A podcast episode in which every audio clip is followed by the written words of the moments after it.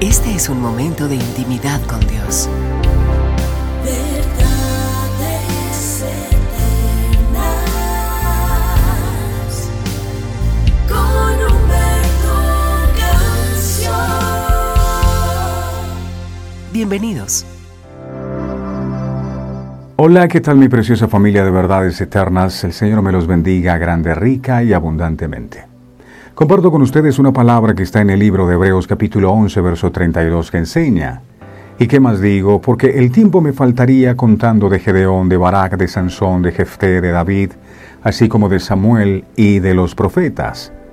Para muchas personas, el nombre de Sansón no puede ser separado del de Dalila. Este personaje bíblico es recordado por su debilidad moral y por su lujuria sexual.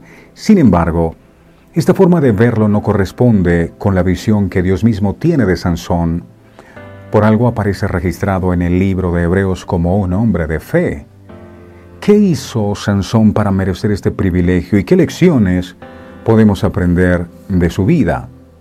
La mayoría de las personas cuando lee la historia de Sansón lo hace con falsas presuposiciones en sus mentes, prejuicios en sus corazones. Por eso es necesario ceñirse al comentario bíblico para estudiarlo de acuerdo a la perspectiva correcta. La gente que aparece listada en el libro de Hebreos 11 eran imperfectos. La lista incluye grandes hombres como Abraham, como Isaac, como Jacob, como José, como Moisés. Ellos no eran creyentes débiles, pero todos ellos pecadores. Los hombres y mujeres listados en Hebreos 11, incluyendo a Sansón, fueron alabados por su fe, no porque eran perfectos. Ellos habían alcanzado la aprobación de Dios por su fe.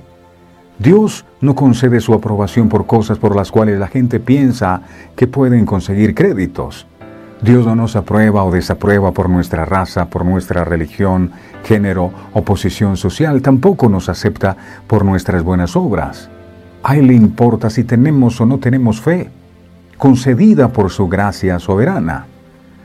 Algunos pueden llegar a sorprenderse al encontrar a Sansón nombrado junto a los padres de la fe como Abraham, Moisés.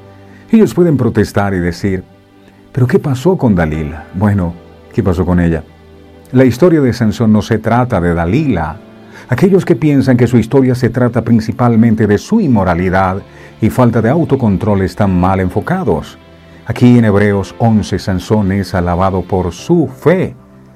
Es un acto de fe que después de haberse equivocado, pudiera él reconocer el error y siguiera buscando de nuevo el rostro de Dios.